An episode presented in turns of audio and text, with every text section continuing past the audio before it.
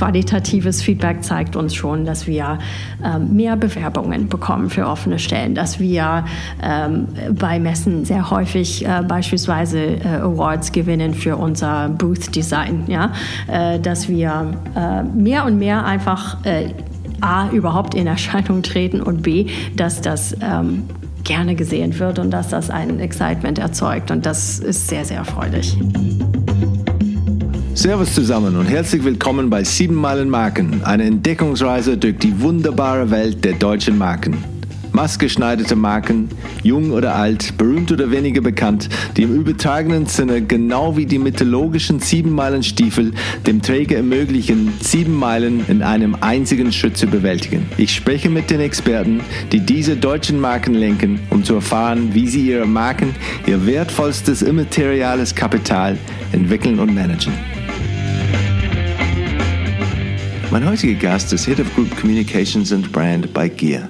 Mit über 18.000 Mitarbeitern in 62 Ländern und einem Jahresumsatz von 5,1 Milliarden Euro wurde der Maschinen- und Anlagenbauer, dessen Purpose Engineering for a Better World ist, kürzlich vom Rat für Umgebung als Corporate Brand of the Year ausgezeichnet. Die gebürtige US-Amerikanerin lernte die deutsche Unternehmenswelt kennen, nachdem sie ein Stipendium der Bosch Stiftung für einen Arbeits- und Studienaufenthalt in Deutschland erhalten hatte. Nach ihren Studien am Whittier College der Universität Tübingen und der Columbia University begann die leidenschaftliche Sängerin ihre Karriere 1998 bei der Deutschen Telekom, wo sie verschiedene Funktionen in der Unternehmenskommunikation innehatte und bei der Einführung der Marke T-Mobile in den USA half. Im Jahr 2006 wechselte sie zu DPDHL, wo sie zuletzt die Rolle des Senior VP Sustainability Communications and Programs übernahm, bevor sie im November 2020 in ihre jetzigen Funktion zu GIA kam. Wir sprechen über den Ohrwurm-Charakter von McDonald's Jingles, die Kooperation von Gear mit dem TÜV Süd, deutsche Benchmark-Marken wie Bayer, Bosch, Siemens und Trumpf, die erste industrielle Fabrik für kultiviertes Hühnerfleisch, die Markenplattform Better, Sustainathons und es wird sogar gesungen. Herzlich willkommen, Jill Malburg. So Jill, ähm, du hast einen bikulturellen Hintergrund. Ähm, Du bist nicht in Deutschland aufgewachsen oder doch in Deutschland und auch woanders aufgewachsen. Wie, wie ist dein, dein Hintergrund? Dein, was ist deine Origin Story? Wo, wo kommst du ursprünglich her? Ja, ähm, ich bin Amerikanerin. Ich bin komplett auch in den USA aufgewachsen und ähm, bin in einer sehr musikalischen Familie aufgewachsen, wo wir oft als Kinder viel Bach und Beethoven und klassische Musik gehört haben. Ähm, und äh, ja, mein Vater hatte auch damals in der DDR Sabbatical gemacht. Und ähm, ja, das kombiniert mit der Tatsache, dass ich deutsche Wurzeln habe. Ähm, mein äh, Ur-Ur-Ur-Großvater ist aus der Schweiz ausgewandert und hat eine kleine Stadt in Wisconsin mitgegründet. Ähm, also diese Faktoren kombiniert, ich glaube, das hat äh, mein Interesse an Deutschland ein bisschen schon geweckt. Und ich habe dann, äh, als ich an der Uni war, ein Jahr äh, Austauschstudium gemacht an der Uni in Tübingen und habe in diesem Jahr die Sprache gut gelernt. Ähm, ich, das war ein Luxus, dass ich äh, ähm, nichts anderes zu tun hatte, als ähm, ja, meine akademische Arbeit zu erledigen. Ich war nicht im Beruf, ich war Studentin, ich konnte mich voll und ganz auf, äh, auf, auf das Lernen fokussieren und habe dann eine sehr ja, anspruchsvolle Sprachprüfung bestanden, damit ich unter den Deutschen an der Uni in diesem Jahr studieren konnte. Das heißt, ich habe die Hausarbeiten auf Deutsch geschrieben, ich habe die Referate auf Deutsch gehalten. Und nach diesem Jahr, nach dem Motto Sink or Swim, ähm, war ich sehr fit in der Sprache und ähm, versuche, mich da immer ständig weiter zu entwickeln und das Niveau zu steigern. Ja, das ist mein Ziel. Also als Kind hast du denn kein, keine Deutsch gehabt dann von deiner nein, nein, Familie nein, oder so oder überhaupt nicht? Das ist dann verloren gegangen? Es ist verloren gegangen. Deutsch, auch, auch nicht das nicht, okay. leider. Ähm, aber das war wirklich, nee, also das ist irgendwann ausgestorben und ich hatte das ähm, nicht ähm, in der Familie als Kind gar nicht, äh, erst als ich dieses Austauschjahr gemacht habe. Ich meine, erstaunlicherweise im Bundesstaat Bundesstaat Arizona, wo ich die Highschool besucht habe, gab es tatsächlich eine Deutschlehrerin, die aus Hannover ausgewandert äh, war. Und ähm, bei ihr habe ich mit 17 ähm, ein Jahr Deutsch gehabt und bin ihr äh, bis heute sehr dankbar, weil sie die Grammatik, ähm, sie war sehr streng mit der Grammatik und hat mir das sehr gut beigebracht und du kannst das sehr gut selber einschätzen, das was das bedeutet, man. was für ein Geschenk das ist. Genau, die, diese, diese Lehre hat mir tatsächlich gefehlt. Ähm, wie man merkt, ähm, ja, Grammatik und so, das ist nicht unbedingt mein, mein Ding. Genau, das ist dann äh, nicht immer so, so einfach. So, ich weiß, dass es dann was für ein Geschenk sowas ist, da wenn man so eine hat. Ich habe dann eine Klavierlehrerin gehabt, die eine katholische Nonne war, mit, die mich geschlagen hat mit einem ein, ein, ein Stock als ich gespielt habe. Ja, ich habe es gehasst. Ich habe wirklich keine Liebe für Musik damals entdeckt. Aber kann Musik lesen äh, ja. und ich kann auch ein bisschen Klavier spielen. So äh, rückblickend äh, hat keinen Spaß gemacht, aber hat was gebracht. Hat was gebracht, ja. genau. Und dann, wann bist du dann ähm, permanent denn umgesiedelt oder, oder nach Deutschland gekommen? Wann ist, wann ist das? Äh, du bist nach Tübingen dann zurück nach äh, die USA gegangen oder bist du dann Einmal Tübingen, immer, immer Tübingen? Ja, also nach diesem Jahr bin ich dann zurück und habe meinen Bachelorabschluss in Kalifornien ähm, äh, fertig zu Ende gebracht und hatte ähm, dann, äh, ja, ich, ich, hatte mich in diesem Jahr sowieso ein bisschen in Deutschland und Europa verliebt und habe immer wieder Möglichkeiten gefunden, hier zu arbeiten, als äh, Journalistin beispielsweise. Ähm, aber nach meinem Masterstudium in New York an der Columbia University bin ich als Bosch Fellow äh, nochmal nach Deutschland gekommen für neun Monate. Das äh, ist von der Bosch Stiftung ein Programm für junge Amerikanerinnen und Amerikaner, die ähm, neun Monate lang in Deutschland ähm, sich beruflich engagieren, ähm, mit dem Ziel, dass sie das Wissen über Deutschland zurücktransportieren in die USA, um die transatlantische Beziehung zu stärken. Und ähm, ja, das war ähm, ein, nochmal eine ganz tolle Erfahrung für mich und ich bin dann als Bosch Fellow bei der Deutschen Telekom aktiv gewesen. Und nach diesem Bosch-Einsatz wurde ich dann von der Telekom übernommen. Ich habe die Zeit dort bewusst genutzt, um ähm, Kommunikation im Unternehmen auszuprobieren. Ich war eigentlich auf dem Weg, Journalistin zu werden und hatte ähm, äh, bei Bloomberg äh, schon gearbeitet, äh, bei Associated Press ähm, im Rahmen äh, meiner Studienzeit, wo ich äh, diverse Internships und so machen konnte. Ja, das war, war der Plan, aber es hat mir sehr gut gefallen im Unternehmen. Ähm, ich mochte sehr dieses Teamumfeld. Ähm, als Journalistin ist man Einzelkämpferin sehr häufig und ähm, ja, ähm, ich fühlte mich einfach wohl und bin da bei der Telekom geblieben und bin auch seitdem äh, immer in deutschen Unternehmen ähm, äh, beschäftigt gewesen, in verschiedenen äh, äh Bereichen, aber alles in der Unternehmenskommunikation. Kann man das dann als Erfolg für die Bosch-Stiftung sehen oder Misserfolg? Weil letztendlich, ich finde, es ist auf der einen Hand eine Art ein Aushängeschild, letztendlich zu sagen, wow, wie toll ist das denn gelungen, aber du bist nicht in Amerika, du bist hier jetzt in Deutschland und letztendlich, ja, aber es ging um damals, dass die Amis dann uns besser versteht und nicht, dass sie, also oh, ist ein tolles Land, ich komme zu euch. Ja, also ich, ich glaube, ich war auch nicht die Einzige aus meinem Jahrgang, die dann in Deutschland geblieben ist. Das spricht, glaube ich, für Deutschland, ja. Äh, und ich bin auch sehr gerne äh, immer noch hier und ähm, äh, nenne mich so Wahleuropäerin, sage ich mal, aber ähm, nein, ich glaube, ähm, es ist eine, sicher eine gute Sache, dass viele von uns hier geblieben sind und dass wir auch darüber, ich meine, meine äh, Kollegin, äh, die mit mir studiert hat und auch im gleichen Jahr an diesem Bosch Fellowship teilgenommen hat, die ist mittlerweile äh, Director of the German Marshall Fund in, in Berlin und hat darüber auch wirklich eine tolle Plattform, um diese Beziehung weiter voranzubringen. Also ähm, die Stiftung hat leider ähm, durch einen Realignment Strategic Review Prozess ähm, dieses Programm ähm, äh, ja, zu Ende ähm, gebracht. Es wird nicht weiter angeboten. Das finden wir Alumni alle sehr schade. Wir haben auch dafür gekämpft, dass es ähm,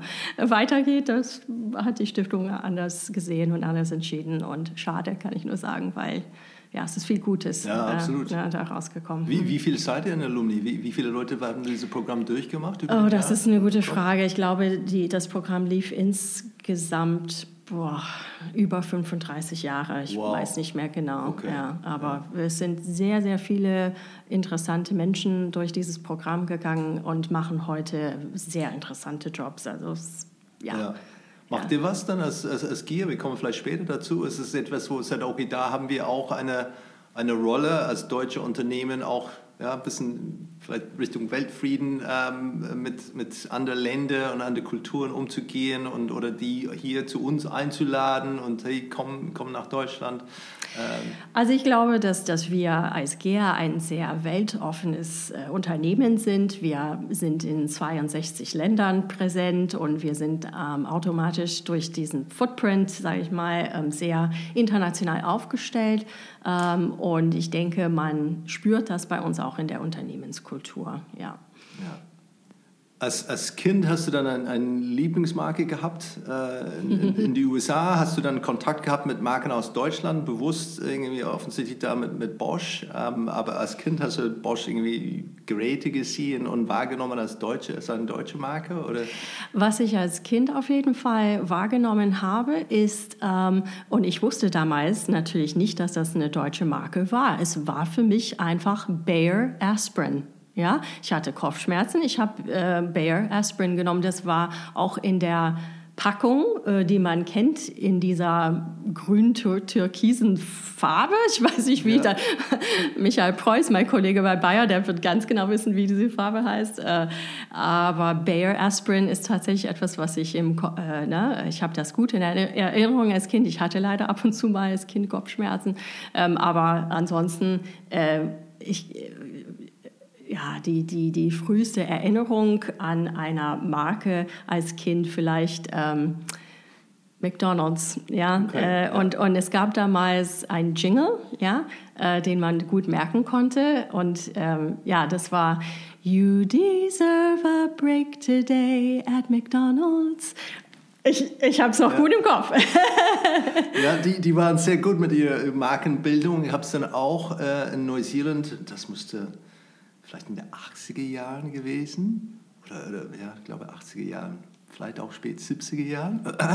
ähm, aber da haben sie ein, ein, ein um, ähm, Promotion gehabt, wo man die Zutaten von einem Big Mac innerhalb von 15 Sekunden oder sowas sagen soll und dann hat ja. man ein Big Mac irgendwie äh, Coupon gewonnen und kann das heute noch two beef patties fish sauce pickles cheese lettuce, lettuce cheese pickles sondern sesame seed bun ja es ist wirklich ich kann mich daran erinnern. Ja ja ja, ja jetzt wo du das sagst in Amerika, das, oder? ja. two beef patties fish sauce lettuce cheese pickles sagen sondern sesame seed bun genau, genau. Ich, da, ja, ja, es, McDonald's war da immer sehr sehr sehr gut und ähm, ja, äh, ich kann mich auch, weil ich musikalisch geprägt bin, ähm, das sind auch wirklich Marken, die bei mir hängen geblieben sind, wie, ich meine, es gibt nichts langweiligeres, sorry, als ähm, Versicherung, Insurance, ja, aber State Farm Insurance hatte auch eine, einen Jingle, äh, der, den man kennt. Äh, und das wurde ähm, von Barry Manilow äh, geschrieben in den, äh, weiß ich nicht, 70er Jahren wahrscheinlich.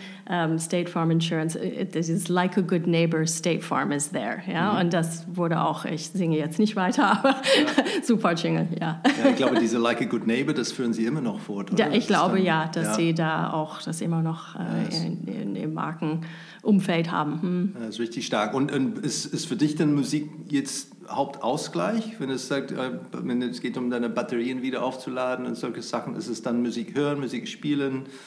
Musik anschauen? Ja, es erleben? ist ähm, vor allen Dingen Singen, weil ich habe ähm, äh, jetzt mache ich Pause, weil mein Lehrer Sabbatical macht, aber ich, mhm. Bonn ist ja ähm, Beethoven-Stadt. Es gibt die äh, internationale äh, äh Musikschule in Bonn.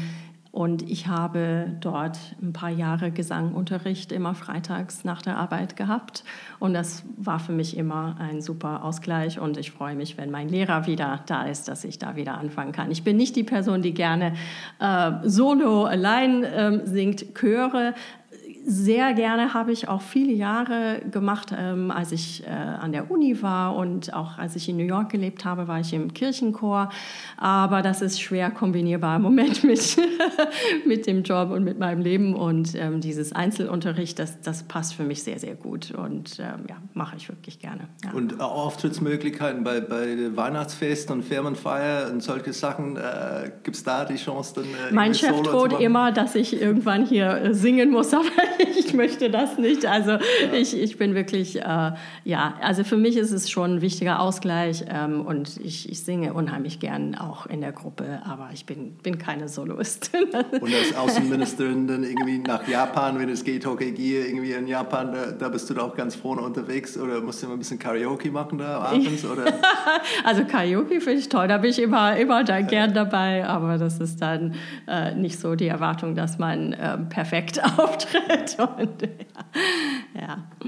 Deutsche Telekom, ähm, warst du ganz lange unterwegs oder sieben, acht, acht Jahren, glaube ich, neun Jahre? Ich war insgesamt fünf Jahre ja. äh, bei der Telekom und habe da zwei, ähm, also zunächst im, im Headquarter in Bonn äh, wo ich angefangen habe. Und dann war ich für die Telekom ein paar Jahre in New York. Ähm, das war eine sehr spannende Zeit, weil das ist die Zeit, wo die Telekom das Unternehmen, das amerikanisches, äh, amerikanische Unternehmen VoiceStream übernommen hat. Und daraus wurde T-Mobile, was heute T-Mobile, die Amerikaner sagen T-Mobile. Ähm, äh, da, daraus ist diese Firma entstanden. Die ist heute extrem wichtig für die Telekom und sehr erfolgreich. Und bei der Übernahme dabei zu sein, das war sehr, sehr ähm, spannend. Ähm, Im Jahr, ach, ich will sagen 2000, 2001 war das 2000 wahrscheinlich. Ja, genau. Ja, spannend. Und, und, ähm, und dann von Deutsche Telekom zu der anderen ehemaligen Abteilung, äh, Regierungsabteilung da bei der äh, Deutsche Post, oder? Deutsche Post DHL? Genau, ich bin danach äh, zur Deutsche Post DHL Group äh, gegangen, quasi über die äh, Straßenseite.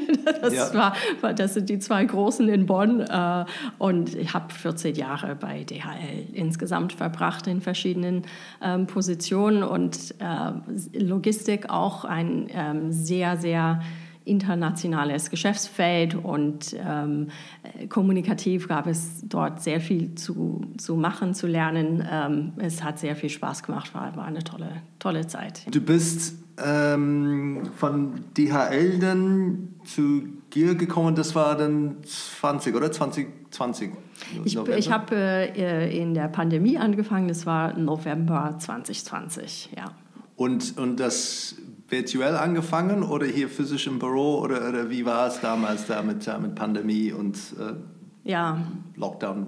Zeit. Ja, es war, es ist natürlich auch, hat äh, einige Herausforderungen mit sich gebracht. Aber ähm, es gab hier äh, im, im, Headquarter von GEA Düsseldorf ein sehr, sehr gutes Hygienekonzept. Ähm, und ich, mir war es wichtig, am Anfang möglichst viele Leute auch irgendwie, wenn es geht, kennenzulernen. Das Büro war natürlich ziemlich leer, aber ich bin selber ähm, trotzdem äh, durch die ganze Pandemie äh, gekommen. Und ähm, das war wichtig, um Vertrauen zu schaffen, ähm, um äh, einfach die Connections zu machen mit, mit Kollegen ne, und Kolleginnen. Das war sehr wichtig. Ähm, ja, und wir haben jetzt eine äh, hybride Arbeits- Welt hier und speziell bei uns in der Kommunikation ähm, machen wir alle äh, zwei Tage mindestens pro Woche im Office. Ja? Und das funktioniert auch für uns sehr gut. Ja. Hat es damals deinen dein, dein Einstieg verhindert, wenn es geht, um, um so eine, eine, eine wichtige internationale Stelle anzunehmen, denn auch dann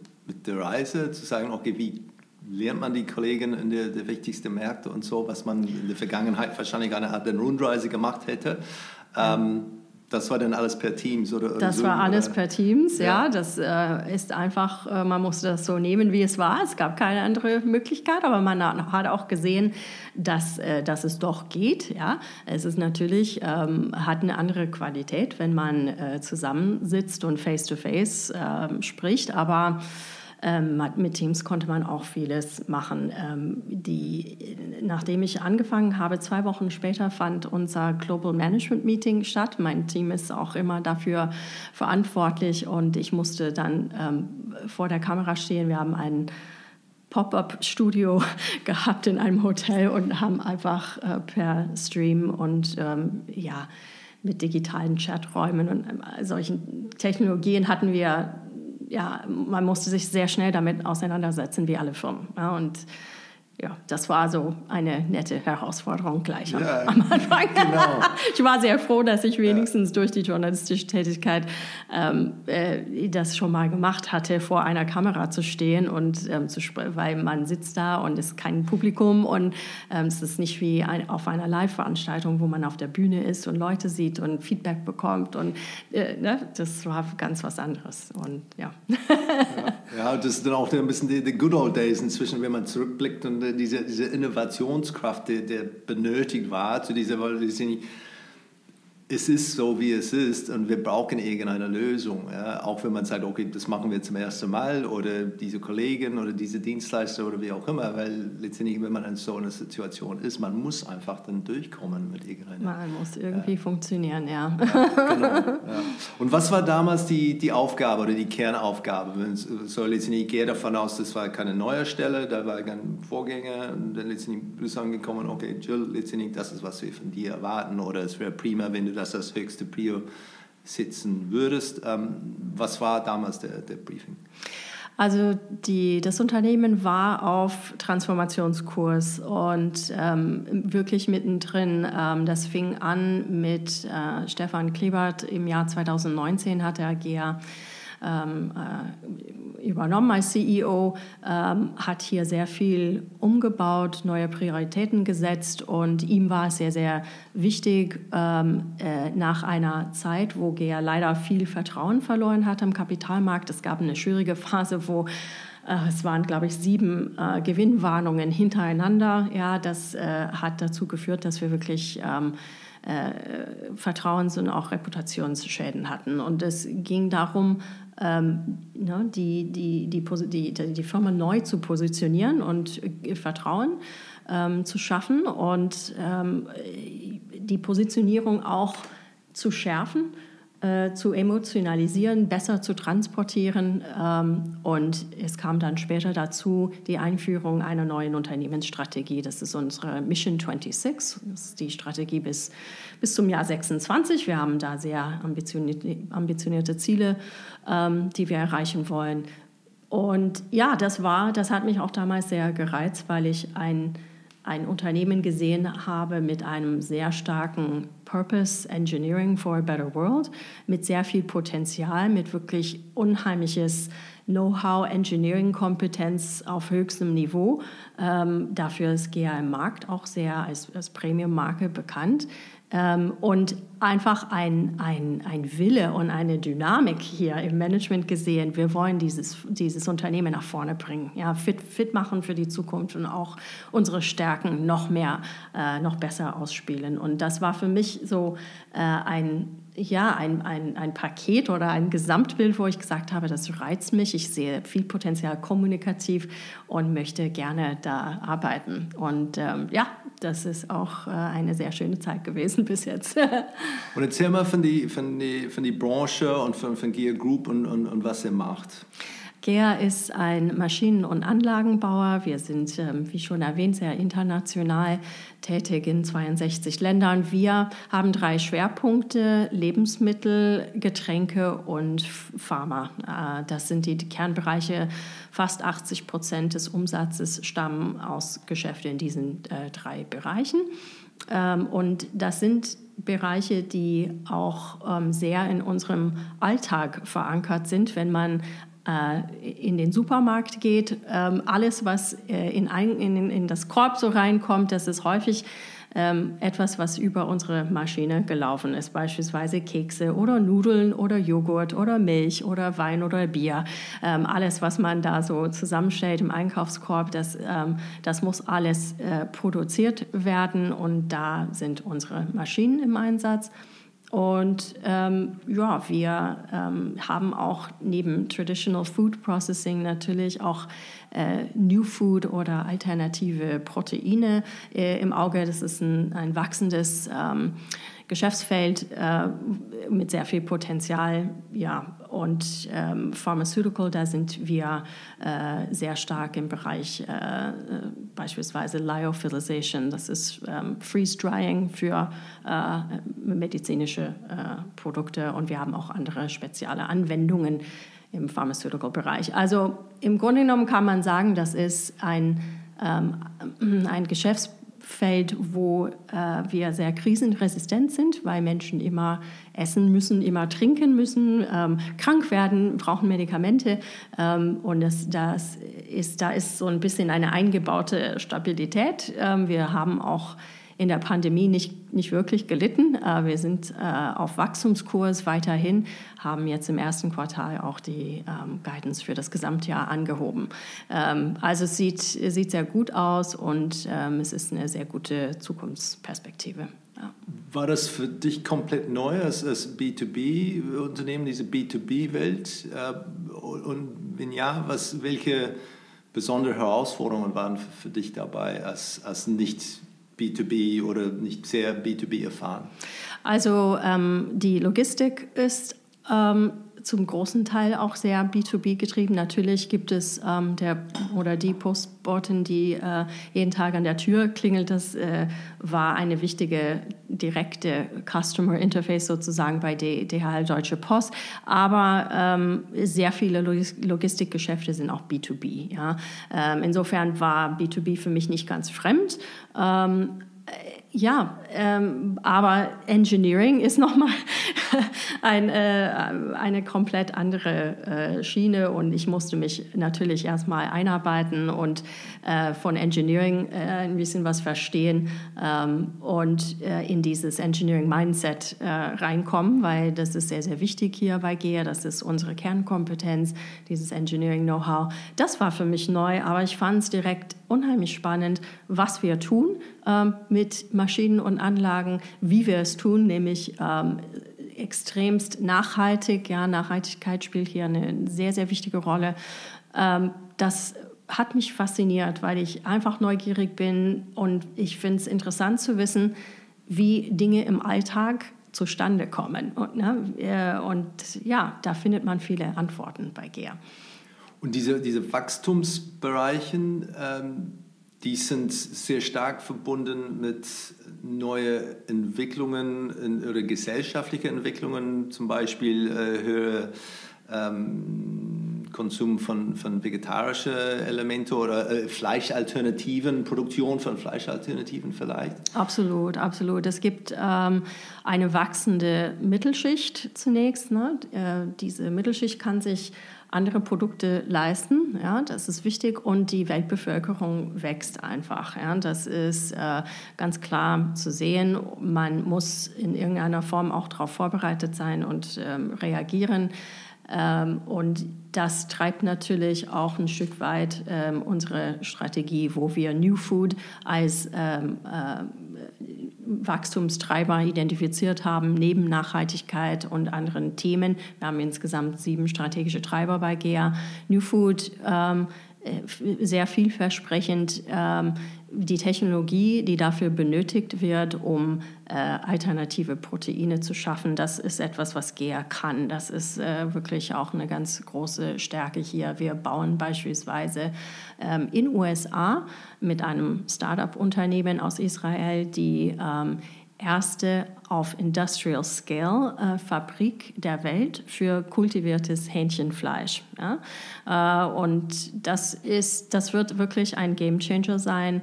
Ähm, ich spreche jetzt nicht von plant-based äh, Food, sondern wirklich von äh, wenn man das vielleicht so nennen will, Laborfleisch. Ja? Ich wollte gerade sagen, Labor kommt mir irgendwie, diese Begriff habe ja, ich schon gehört. Ja. Da, das klingt so negativ, aber in der Tat ist es äh, wirklich gar nicht so, weil man kann ähm, da mit einem wesentlich, wesentlich reduzierten ähm, Environmental Footprint kann man Fleisch ähm, äh, schaffen, ja, äh, produzieren und äh, das kann auch unter dem Strich gesünder sein als das, äh, was man von, von einem Tier äh, hat. Also es ist wirklich interessant.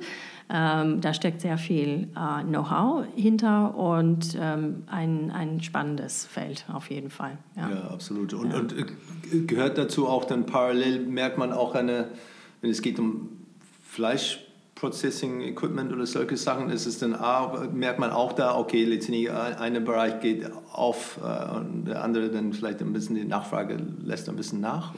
Ja, von äh, Nachlassen sehen wir, nein, äh, weil wie gesagt auch diese wachsende Mittelschicht, die können sich Produkte leisten, die sie vorher, äh, wo es vorher für sie nicht ähm, ne, machbar war oder leistbar war, beispielsweise äh, Kaffee, Kaffeeverarbeitung. Es gibt ähm, Freeze-Dried Coffee. Ja? Das ist ein Luxusprodukt für, für manche Menschen. Ja? Und die können sich das jetzt leisten. Ne? Das ist eher eine klassische Verarbeitungslinie für No, ne? das ist nicht New Food, das ist uh, very traditional food. Ja? Uh, und ähm, es gibt uh, diverse Produkte, die einfach jetzt äh, wir werden weiterhin auch Traditional Food Processing machen und ich würde sagen, das ist eher im, im Wachsen, ja, äh, am Wachsen und ähm, äh, gleichzeitig äh, eben New Food und Alternative Proteins ist, ist auch äh, wirklich ein, hat eine sehr gute Zukunftsperspektive. Auch Milch, ne, auf Zell, zellbasierte Milch ist auch äh, etwas, was definitiv kommen wird. Deutsche Maschinenbau sind nicht unbedingt weltbekannt für ihre Wertschätzung von das Thema Marke. Ähm, wie, wie, wie, war das hier? Das ist letztendlich ist es etwas, wo ähm, wenn man auch dann kurz mit ähm, jemand darüber gesprochen, das Thema Reputation und, und Marke. Ähm, ist es einfacher, wenn man über Reputation spricht in, in, so einem Konzern als, als über Marke? Ist es dann etwas, wenn man über Marke spricht, ist, bildet etwas dann in die Köpfe von Leuten ein? Oder ist das, oder ist schwierig? Ja, also ich, ich glaube, ähm, dass, dass die also Marke GER ist eine sehr schon im Maschinen- und Anlagenbau eine sehr etablierte Marke. Ja? Ich glaube, Marke findet mehr Resonanz hier als, als vielleicht Reputation. Das ist ein bisschen zu abstrakt. Aber Marke hier, äh, ja, wir haben einfach äh, gesehen, dass wir Möglichkeiten hatten, die Marke noch viel ähm, äh, prägnanter zu gestalten, die gesamte Positionierung anzufassen, weil ich gehe schon in die Richtung na, Markenrefresh, warum wir das gemacht haben. Aber zunächst im Maschinen- und Anlagenbau, ich glaube, man darf den Fehler nicht machen, nur weil wir ähm, eine äh, tradiz eher traditionelle, konservative deutsche Industrie sind, dass wie das Marke und Reputation keine Rolle spielen. Ähm, äh, ich glaube, auch da äh, Menschen sind überall gleich. Ja, wir sind, wir entscheiden alle nicht nur auf Basis von Fakten, wir sind emotional auch, wir sind nicht rational immer in Entscheidungsprozessen und ähm, eine Marke und wie eine Marke Dinge emotionalisiert, transportiert. Ähm, ist unheimlich wichtig, auch im B2B-Bereich, ja, auch äh, in Bezug auf Product Design beispielsweise oder ähm, ja, wie ein Messeauftritt wirkt. Ähm, das sind Sachen im B2B, die sind genauso wichtig wie im B2C.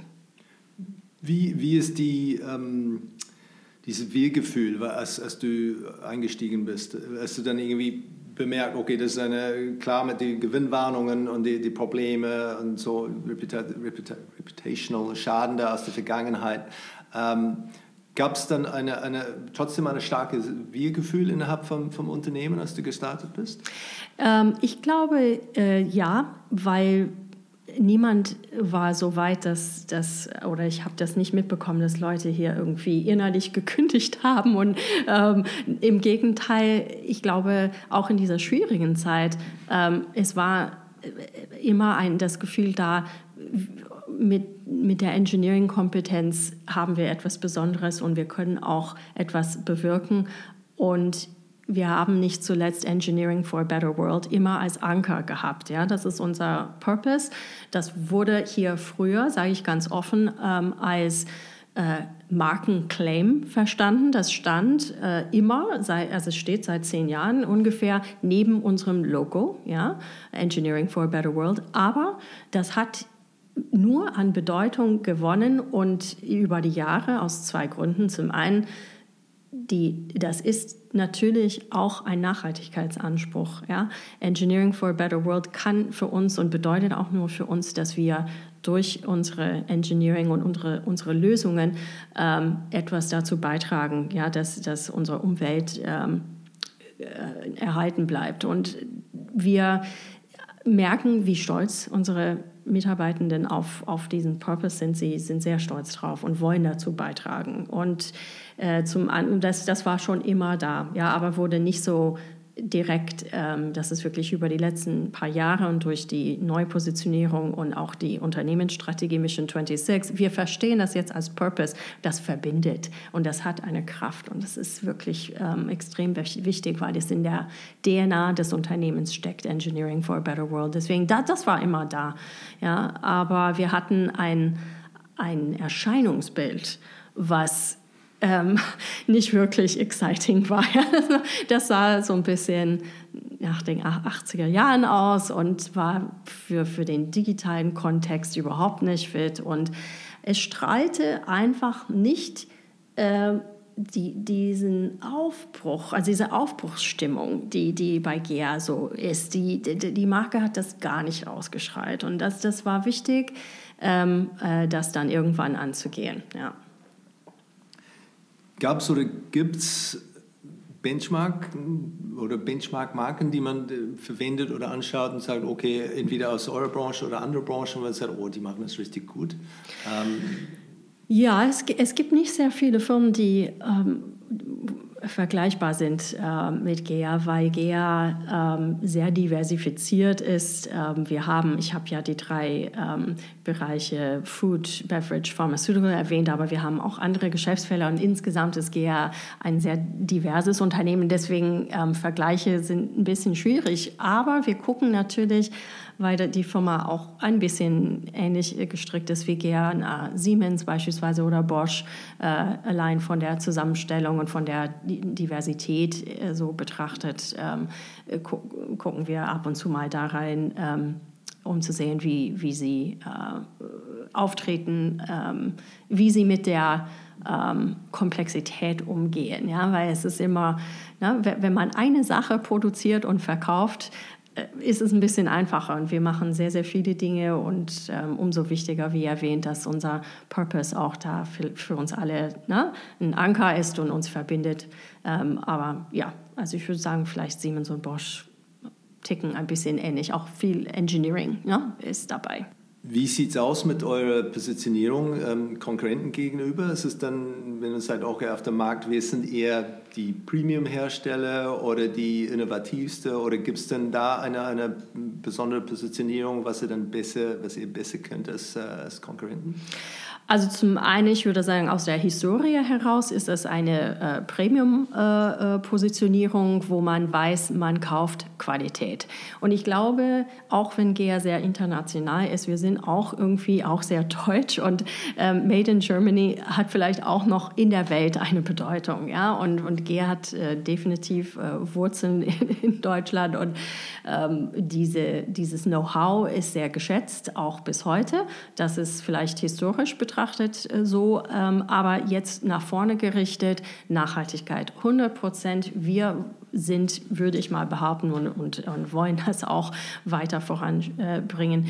Ähm, wir sind die Firma im Bereich Maschinen- und Anlagenbau, die ähm, Nachhaltigkeit ähm, sehr, sehr ähm, mit Leidenschaft und, und, und mit einem geschäftlichen äh, äh, Gedanken besetzt. Ja, wir wollen wirklich Sustainability Leader sein ähm, und tun dafür extrem viel, sei es in Richtung ähm, zunächst ne, eine Nachhaltigkeitsstrategie oder besser gesagt eine Businessstrategie zu haben, die Nachhaltigkeit ähm, komplett beinhaltet und reflektiert, das zu haben, aber auch ähm, ja, einfach äh, die Firma zu sein, die wirklich dafür am Markt bekannt ist. Wir haben das Jahr 23 als The Year of Innovation in Sustainability ähm, äh, äh genannt und dahinter stecken auch viele Maßnahmen, wo wir insbesondere in Richtung Product Design ähm, äh, gehen oder auch die Einführung ähm, ein, eines Green Labels. Ja ähm, TÜV verifiziert. Ja, ähm, wir nennen dieses Label Add Better. Ja? Add Better, ähm, natürlich da angelehnt an Engineering for a Better World, ja? Äh, mit einem eigenen Visual Identity. Ähm, unser Label kommt auf allen Maschinen, äh, die besonders ressourceneffizient sind. Ja? Die sparen Wasser, die sparen Energie und so weiter. Ähm, und ja, das ist einfach nochmal ein Zeichen, dass wir das wirklich äh, ernst meinen hier mit Nachhaltigkeit und wir wollen das sichtbarer machen durch diesen Label und ähm, ja, mit der Einbindung der TÜV haben wir auch eine unabhängige dritte Partei, die eben äh, unsere, äh, unsere, unsere ja, Aussagen dazu verifiziert. Ja, wir haben eine Berechnungsmethode, die sehr genau ähm, äh, äh beschreibt oder belegt, dass diese Maschinen wirklich ähm, effizienter sind. Ähm, das ist kein Greenwashing, was wir machen. Das sind echte ähm, verifizierbare ähm, äh, Verbesserungen. Ja. Trackt ihr die, ähm, die Wichtigkeit von, von das Thema bei euren Kunden, wo man sagt, okay, letztendlich ja, Qualität, Preis waren in der Vergangenheit wahrscheinlich die zwei Haupthebel, Lieferbarkeit, Verfügung, Wartung, weiß nicht welche andere ähm, Elemente es gibt bei der bei die, ähm, Überlegung, dann neue, solche Maschinen zu, zu kaufen. Ähm, aber habt ihr das getrackt oder, oder mit Marktforschung mit euren Kunden zu sehen, oh, schau mal, jetzt die Nachhaltigkeit, das ist der absolute Bringer ähm, zwischen ja, also dann mehr machen und das ist wichtiger? Ich glaube, dass also meine Kolleginnen und Kollegen im Marketing, ja, bei uns Marketing ist ja äh, in den Divisionen äh, zu Hause, die beschreiben ganz sicher da Marktforschung in die Richtung und ähm, da bin ich mir sicher, dass sie auch auf interessante Ergebnisse zurückgreifen können. Von, von der Positionierung und von der Reputationsseite heraus wissen wir auch, wie wichtig das ist ähm, per se. Ähm, aber ähm, ein systematisches Tracking dieses Themas machen wir derzeit nicht. Es ist aber etwas, was definitiv ähm, unsere Wahrnehmung beeinflusst. Äh, und ich glaube, dass wenn man sich da glaubhaft und glaubwürdig positioniert, kann man sich absolut differenzieren mit dem Thema.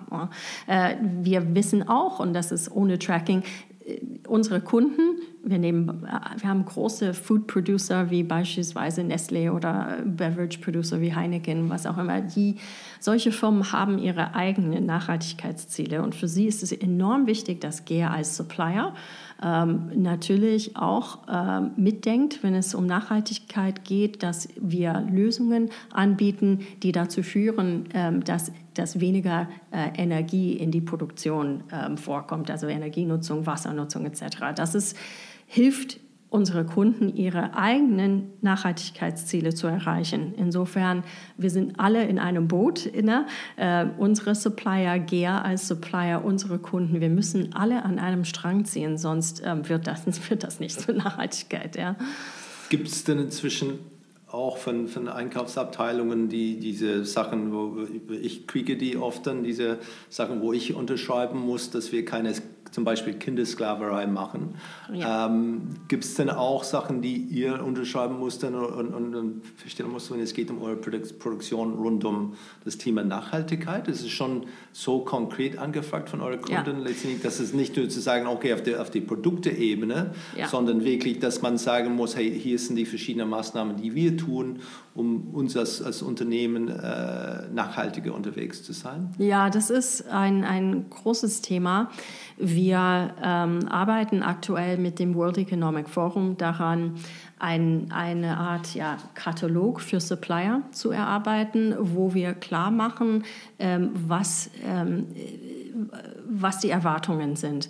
Wir haben das für GEA schon definiert und auch äh, einem Supplier Summit ähm, eingeführt und vorgestellt. Beispielsweise, wir erwarten, dass unsere Supplier ähm, sich ähm, äh, dass sie äh, science-based ähm, äh, äh, Nachhaltigkeitsziele ähm, etabliert haben, dass sie die eingeführt haben, validated von SBTI. Ja. Das ist äh, ein Beispiel für eine Maßnahme. Wir haben einen, einen Katalog an Erwartungen an unsere Supplier. Wir erleben das definitiv, wenn wir äh, ne, von unseren Kunden auch solche Erwartungen werden auch ausgesprochen, die müssen wir auch erfüllen. Und wir haben einfach gesagt, es würde Sinn machen, wenn wir zumindest für den Bereich äh, äh, Maschinenbau oder breit gedacht Manufacturing eine gewisse Standardisierung hier einbringen. Deswegen brauchen wir einen Partner. Wir machen das, wie gesagt, mit dem World Economic Forum und hoffen da auf ein Werk zu kommen, ähm, wo, wo wir da ähm, das ein bisschen streamlinen können und wo wir dann auch klar machen, die Laggards, ja, die, die da mit, nicht mitgehen und nicht mitmachen, die werden es schwer haben in der Zukunft. Ja? Das ist die Realität. Ja. Wäre eine, eine, so eine, eine B Corp-Zertifizierung äh, interessant für, für, für GIR? Ist es etwas, was anstrebenswert wäre? Oder sagt ihr, nee, mit dieser Zusammenarbeit mit TÜV haben wir das dann, dann abgehakt? Ähm, und auch die World Economic Forum? Ich glaube, was am wichtigsten ist, nicht nur für GEA, sondern für alle Unternehmen, ist, dass man sehr klare ähm, Ziele, äh, äh, Unternehmens-, also nachhaltigkeitsbezogene Ziele hat, ähm, dass diese möglichst durch SBTI validiert sind. Wir haben ähm, ein Net Zero ähm, Ziel bei GEA für das Jahr 2040 und ähm, äh, daraus abgeleitet diverse Maßnahmen. Ja? Und man muss natürlich ständig ähm, tracken, ne? wie kommen wir voran. Wir berichten natürlich darüber, wie unsere Fortschritte sind.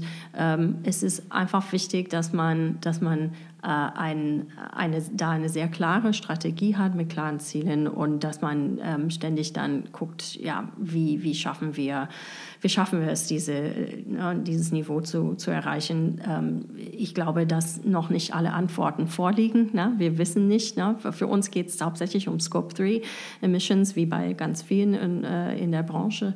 Wie, ähm, wie packen wir das an? Und das erfordert natürlich auch Innovation, ja? weil man muss Produkte teilweise komplett neu äh, denken. Ja? Und wir äh, sind auch dabei, in diesem Year of Innovation in Sustainability auch wirklich ähm, ähm, das gesamte Know-how äh, des Unternehmens dafür zu bündeln äh, durch Hackathons, äh, wir nennen die Sustainathons und durch andere Maßnahmen, dass wir mit, mit, äh, mit dem Engineering-Know-how wirklich auf, auf innovative Ideen kommen. Ähm, ja, es ist eine große Herausforderung, aber es macht auch sehr viel Spaß. Innovativ zu sein oder immer innovativ zu sein, ist auch nicht einfach. Ähm, gehört auch eine, eine wahrscheinlich relativ regelmäßige ähm, Scheitern dazu, weil, bei, wenn, man irgendwie immer, wenn man immer innovativ werden möchte.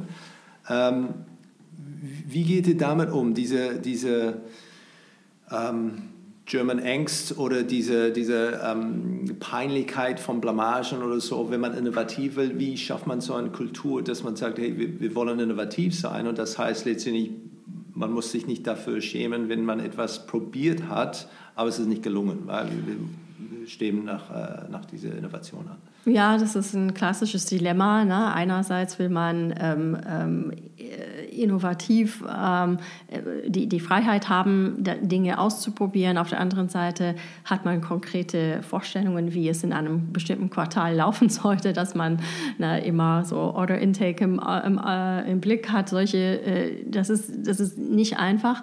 Ich glaube, dass, dass wir hier bei GEA einfach versuchen, durch ähm, äh, gezielte Maßnahmen diesen Raum zu schaffen, wo es ganz äh, klar erlaubt ist, ähm, frei zu denken. Ja, dass man, wir werden mit diesem Sustainathon, was wir ja äh, später im Jahr hier ähm, aufsetzen, es möglich machen, dass, dass Leute ähm, sich quasi vom Alltag ein bisschen abmelden können, ja, weil die, man braucht die Freiheit, man braucht ein, ein anderes Setting vielleicht, um so frei denken zu können. Ja, das ist, das funktioniert so nicht so gut, wenn man neben dem Alltag auch noch innovativ sein sollte. Ähm, wir kennen alle diese Herausforderungen und ich glaube, manchmal muss man auch die Räumlichkeiten oder die, die, ähm, die Settings dafür schaffen, dass es funktionieren kann. Das versuchen wir hier bei GEA zu machen. Viele Unternehmen haben auch Startup-Labs oder ähm, na, solche äh, äh, ja, Incubators oder ähm, ja, solche Plattformen geschaffen. Das kann mal gut sein, ähm, muss man immer, glaube ich, laufen lassen und messen und gucken und ähm, ja, adaptiv damit umgehen, weil ja, es muss am Ende auch etwas bringen, glaube ich. ja, da war diese, diese große Trend vor geschätzt zehn Jahren oder so hier in Deutschland diese, dieses Thema Innovation Hub. Mhm. Ja, wir brauchen einen Innovation Hub, das muss außerhalb vom Unternehmen, weil ja. sie brauchen Freiheit und Kreativität und da kommen Beanbags und Kickertische und letztendlich und damit werden wir innovativ sein die Prozesse, vor allem die Freigabenprozesse, waren immer noch die gleichen. Ja. So, es war, die Leute können dann sich ein bisschen austoben, aber ja. wenn etwas umgesetzt werden musste, dann kam es trotzdem zu die gleichen Leute, die sagen, was denn wie und was soll das alles kosten? Ja. Ähm, was sind die Erfolgschancen und äh, vielleicht doch nicht. Äh, vielleicht lieber irgendwie Fast Follower als absolut dann richtig innovativ oder die Erste zu sein und zu sagen, okay, wie, wie, wie schaffen wir das? Ähm, Gibt es eine, eine deutsche Marke, die in, de, in, den letzten zehn Jahren oder so dich besonders äh, beeindruckt hat, was Sie da gemacht haben? Also ich, ich finde eine, eine Marke, die, äh, äh das ist keine Überraschung, viele gucken äh, auf BMW. Ich glaube, BMW ist einfach eine tolle Marke, die auch über viele Jahre sehr stark geblieben ist. Ähm, ich finde, mich hat äh, Leica Bosch die Kampagne auch sehr inspiriert, fand ich auch sehr mutig. Ja, ähm, ja das sind so ein paar Beispiele, die mir einfallen. Ja.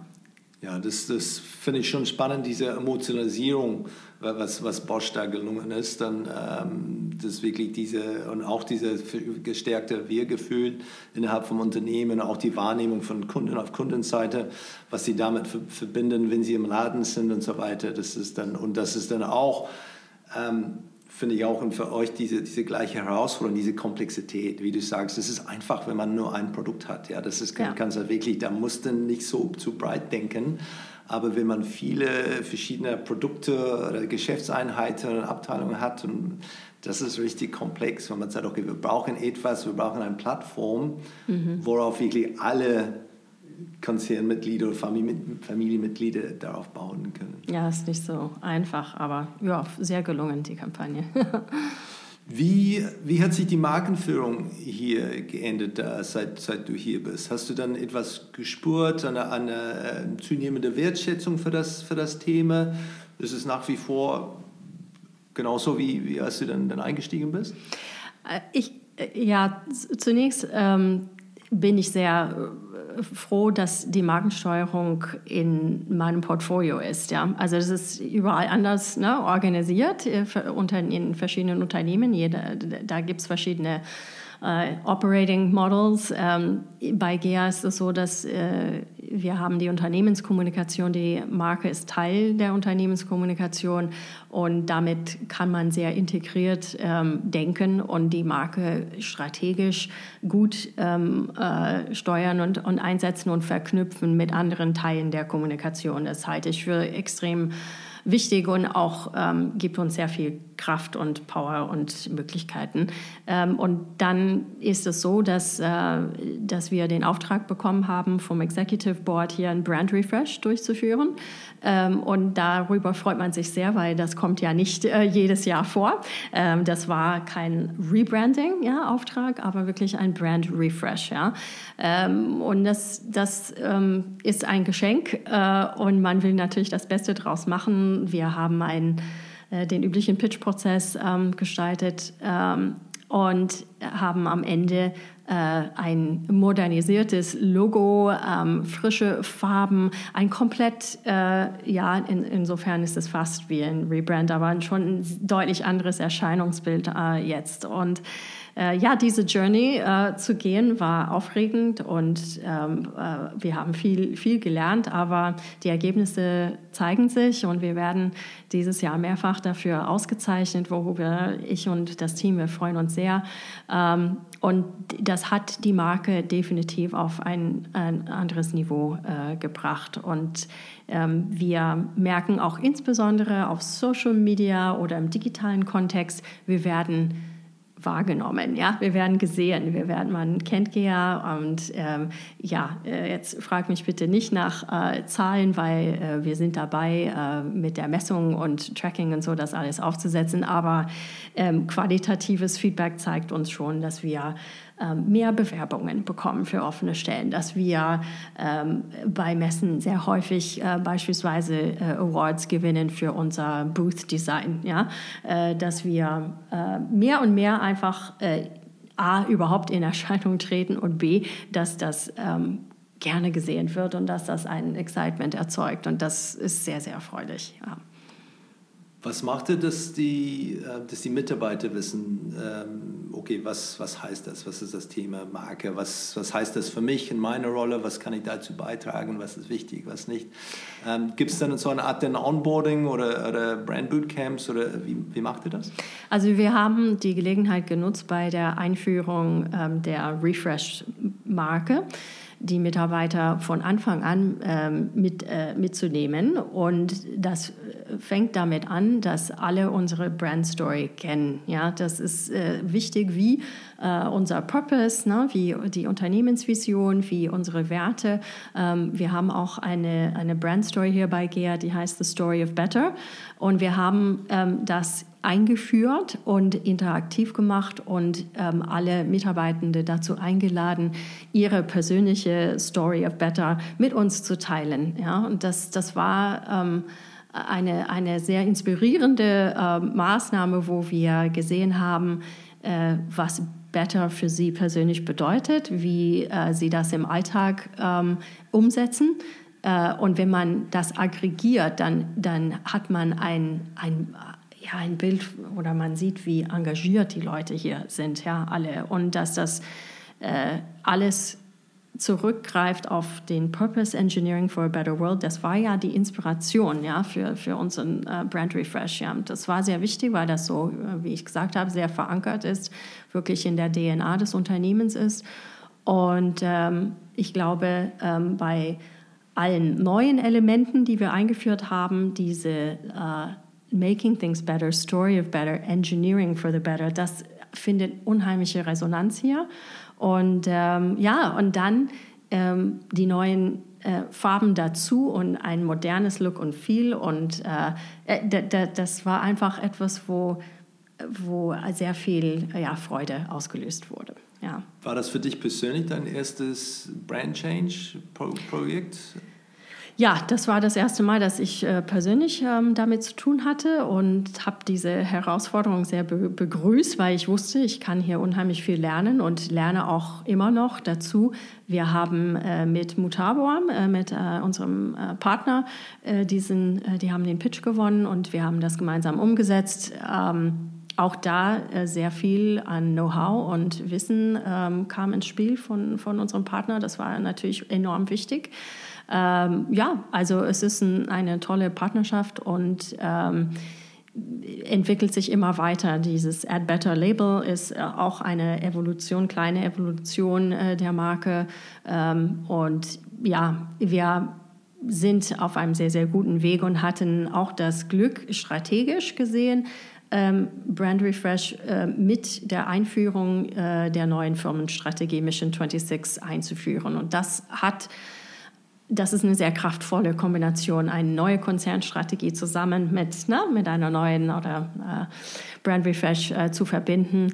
Ähm, kann ich nur empfehlen, ne, weil äh, ja, man will ja nicht einen Brand Refresh äh, ne, für sich machen. Ja? Da, da irgendwie, ähm, wir haben dadurch sehr viel Momentum äh, gewonnen und auch äh, meine Schwesterabteilung Investor Relations, äh, okay, für sie spielen natürlich die nackten Zahlen äh, in erster Linie eine Rolle, die Performance des Unternehmens, aber als wir bei dem Capital Markets Day in dem neuen Look and Feel zum ersten Mal aufgetreten sind, wow, ja, das, hat, das hat Impact und das geht zurück auf einfach die, äh, die Kernerkenntnisse aus der äh, Neuroscience und, und na, wir, wir sind nicht rational als Menschen, auch nicht der Analyst, der tagtäglich nur Number Crunching betreibt. Nein, wir sind auch alle emotional erreichbar.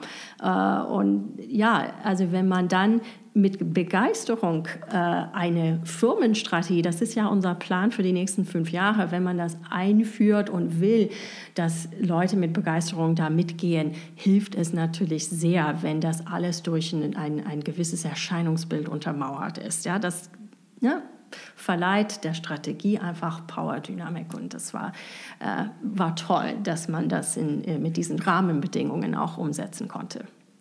Wie macht ihr das denn greifbar für eure Kunden, wenn es geht zu dieser, wie, wie kann man die, die Marke Gier erleben? Ist es durch die Zusammenarbeit oder gibt es denn größere Events oder, oder Sachen, die ihr veranstaltet? Ähm, wo sind die Chancen, dass sie, oder durch die ja, Wartung oder was, was macht ihr besonders? Also ähm, im B2B-Kontext sind die, die Key Trade Fairs, äh, die Messen schon, Leitmessen sehr wichtig. Ähm, da haben wir sehr daran gearbeitet, dass unser Messeauftritt auch mehr äh, das moderner ist, dass wir ähm, sehr viel äh, ja, dieses Bild äh, Innovation, Nachhaltigkeit, Offenheit, ähm, äh, Wärme, äh, dass wir das besser umsetzen im Messeauftritt. Das ist ein Hebel, wo wir direkt mit Kunden natürlich in Kontakt treten.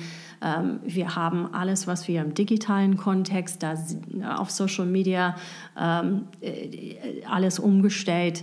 Ähm, ich glaube, auch da äh, sind wir wirklich äh, besser geworden in der Ansprache, ja, wie wir uns da präsentieren.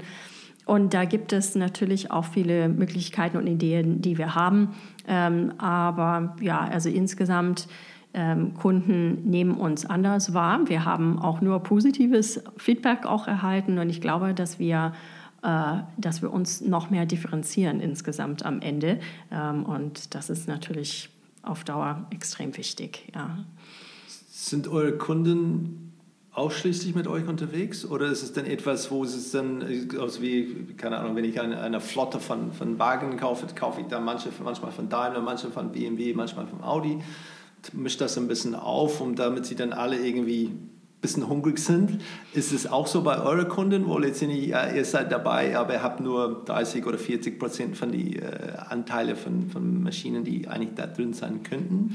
Oder? Es wird neben GER wird sicher auch andere ähm, ähm, Supplier geben, die äh, ja, Dinge anbieten, die wir nicht im Portfolio haben, bin ich mir sicher. Äh, aber für, für die Großprojekte, wo wenn ein Kunde äh, eine gesamte Prozesslinie kauft, ja, oder wenn wir ein Plant wirklich end-to-end -end designen, da ha haben wir schon die dominante, dominante Rolle. Ja? Und da ist es natürlich auch wichtig. Ähm, du hast auch Service erwähnt. Ja? Ich glaube, ähm, wenn wir da schauen, dass, dass wir auch in unserem Servicegeschäft wie äh, hohe Margen erzielen, das ist für uns sehr, sehr wichtig. Auch da sind wir dabei, mit der Marke äh, mehr, äh, besser, ne? unser Erscheinungsbild besser zu, zu gestalten durch, durch die die neuen Elemente etc. Also auch unser Serviceanteil ist extrem wichtig. Das ist ein wichtiger Customer Contact Point auf jeden Fall. Ähm, ja, das sind so die Hebel, wo, wo ich denke, wir haben uns da massiv verbessert und sind aber auch noch on the journey, sage ich mal. Ja. Habt, habt ihr so eine physisches Markenerlebnisraum oder Möglichkeit dann Noch hier nicht. oder irgendeine Location, wo man dann sagt, okay, klar, wir haben die Messen, die Leitmessen, das kann ja. man schon irgendwie leben, aber permanent, wenn man sagt, okay, wir haben dann neue Mitarbeiter, wir haben dann ähm, Politiker zu Besuch, wir haben dann irgendwie Kunden mhm. hier, wir laden die ein und sagen, hey, Lisini, das ist, warum wir tun, was wir, was wir tun? Ist eine die Idee, die wir natürlich auch äh, äh, diskutieren, intensiv hier. Und der Wunsch ist da. Ähm, ich glaube, das ist etwas, was wir gerne irgendwann auch realisi realisieren wollen. Ähm, ist es immer eine Frage, welche Location macht das Sinn, weil wir ja so international aufgestellt sind. Ähm, und ja, ich, ich fand das äh, beispielsweise sehr gelungen bei Deutsche Post DHL, dieses gesamte Innovation Center Konzept, was ja äh, in der Nähe äh, der Firmenzentrale zunächst angefangen hat äh, äh, bei äh, Köln, so das erste DHL Innovation Center. Mittlerweile ist das ein, Ökosystem äh, weltweit von verschiedenen Innovation Centers, die auch sehr eng miteinander äh, arbeiten. Das ist ein sehr schönes Beispiel, wie sowas, äh, und da lebt die Marke natürlich ganz massiv. Ähm, aber für uns wäre es, glaube ich, erstmal ein Schritt, diese Welt zu schaffen. Ähm, die Idee ist da und mal sehen, was, was sich realisieren lässt. Sehr spannend. Gibt es etwas, was deiner Meinung nach das Thema Marke insgesamt in Deutschland ein bisschen zurückhält, weil es dann vielleicht dann weniger geschätzt wird als, äh, als zum Beispiel in, in deinem Heimatland? Ähm, ich weiß nicht, ob das wirklich viel mit, mit Deutschland oder mit, äh, mit zu tun hat. Ich, ich denke einfach, dass man äh, mit der Marke muss man aufpassen, dass sie nicht auf einer Insel lebt ähm, und äh, ähm, nicht mehr ähm, relatable ist oder sich äh, so eigenständig entwickelt, dass sie dann irgendwann auch abgekoppelt ist von, von der unternehmerischen Realität, von der, Unterne von der Kultur im Unternehmen.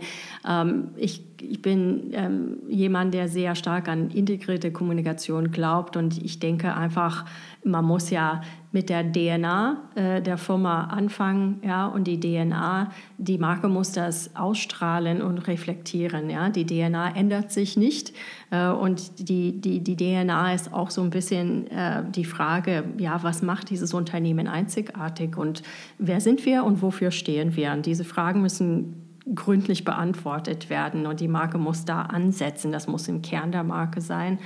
Ähm, und ich denke häufig, dass dann der Purpose ein Ausdruck dessen ist, ein Ausdruck dieses, na, wer sind wir und was ist, na, Purpose beantwortet die Frage, na, wie machen wir diese Welt besser? Ja? Was ist unser gesellschaftlicher Beitrag? Ja?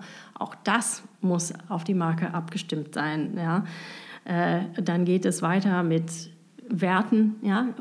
Company Values, Corporate Values ähm, sind enorm wichtig. Äh, und dann letztendlich, meistens gibt es eine Vision, ähm, äh, die Teil der Konzernstrategie ist. Und dann gibt es natürlich eine Strategie, ja, eine Business-Strategie. Und diese Elemente, so DNA, Purpose, Values, Vision, Strategy, ja, irgend, all das, dieses System, das muss ja mit der Marke abgestimmt, das muss alles mit der Marke abgestimmt sein.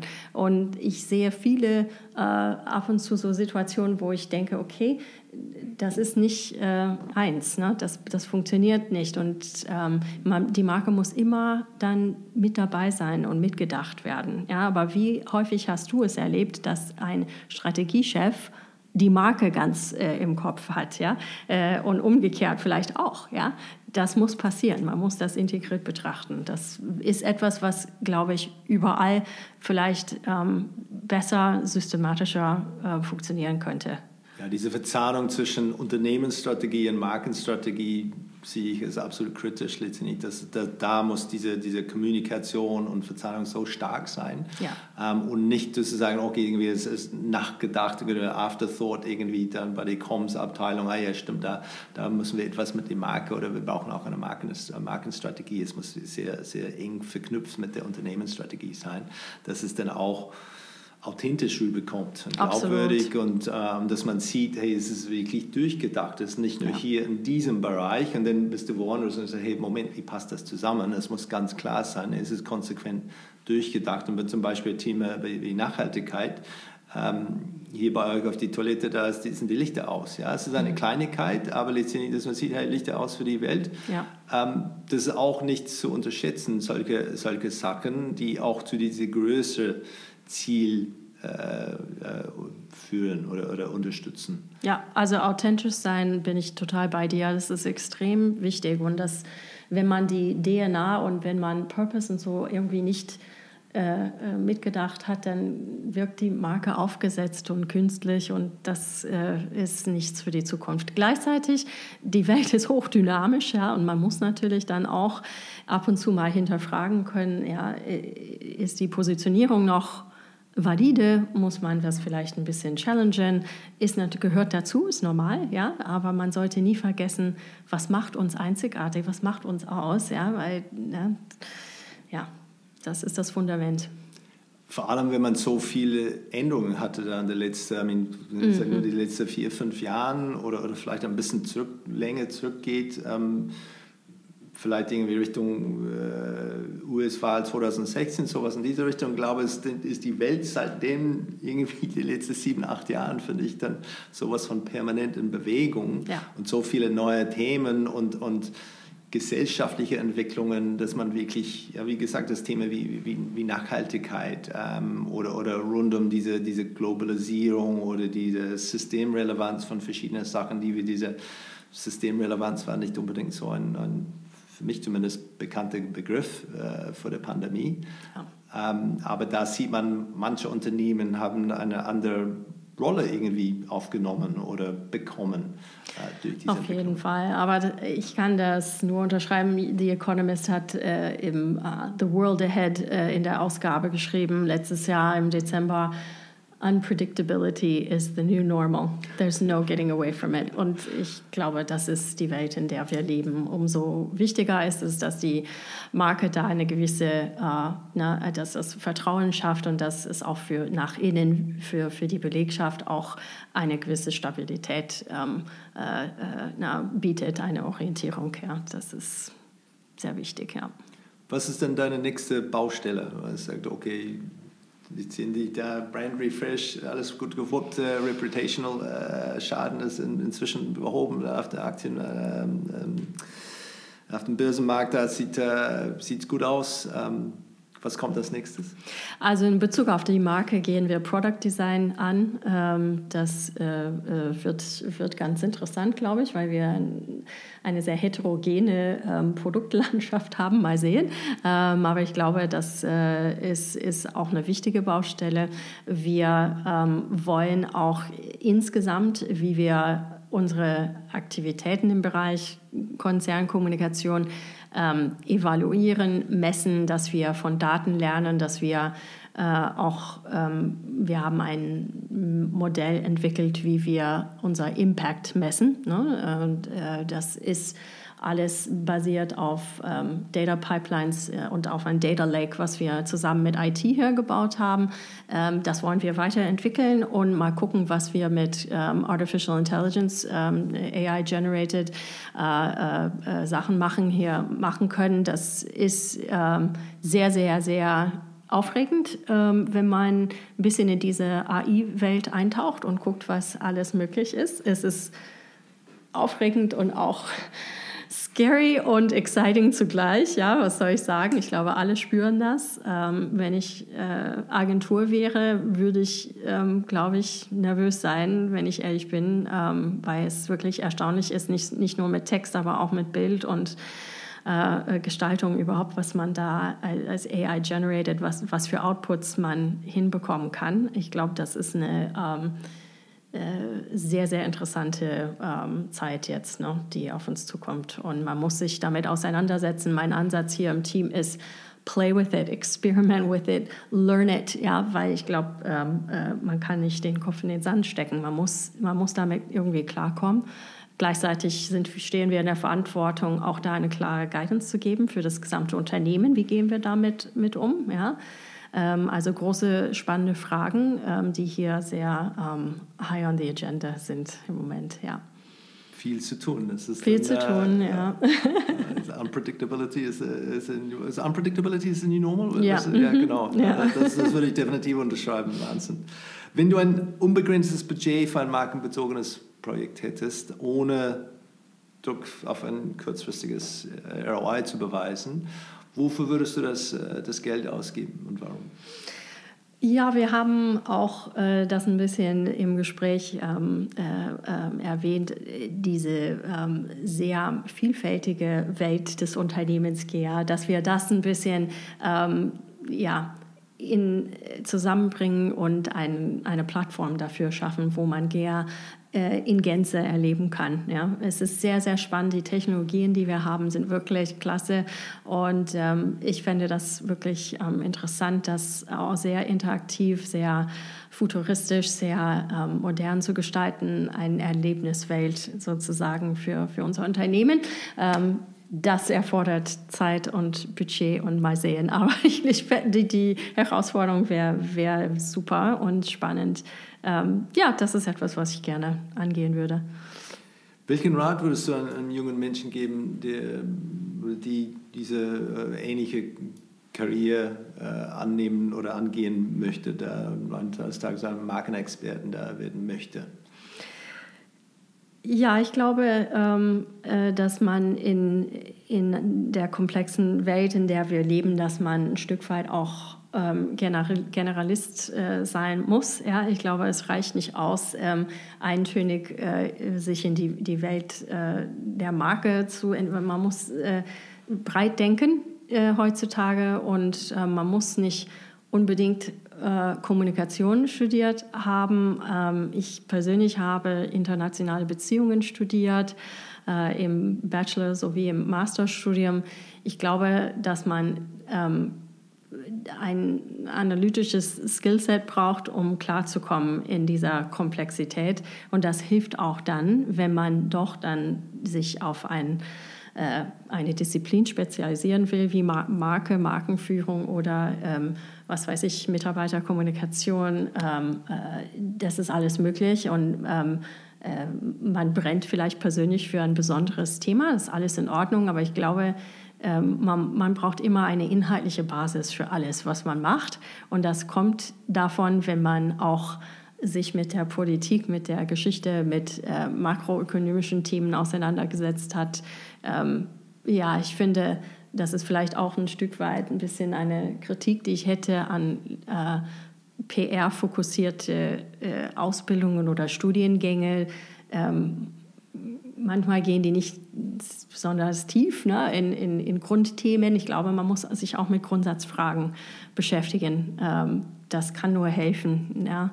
Ähm, Wäre wär vielleicht eine Idee für Leute, die sich auf den Weg machen. Ja. ja ich glaube, ein bisschen, bisschen Neugier ist, gehört dazu, dass es dann auch, auch dann zu sehen, okay, was, was kann man tun und was, äh, welche Themen gibt es dann auch, diese, diese Vielfalt zu schaffen und diese, diese ähm, Basiswissen da über viele verschiedene Themen zu, zu haben. Und dann muss man richtig gute ähm, Prompt-Schreiberin für, für künstliche Intelligenz werden. Das ist dann, ja, das, glaube, das wird dann dazu kommen. Genau, ja. das muss man auch lernen, glaube ich, heutzutage. Ja. Wenn du einen Markenkurs für die, für die Geschäftsführer der deutschen Hidden Champions lehren würdest, worauf würdest du den Fokus, äh, Fokus liegen äh, und warum?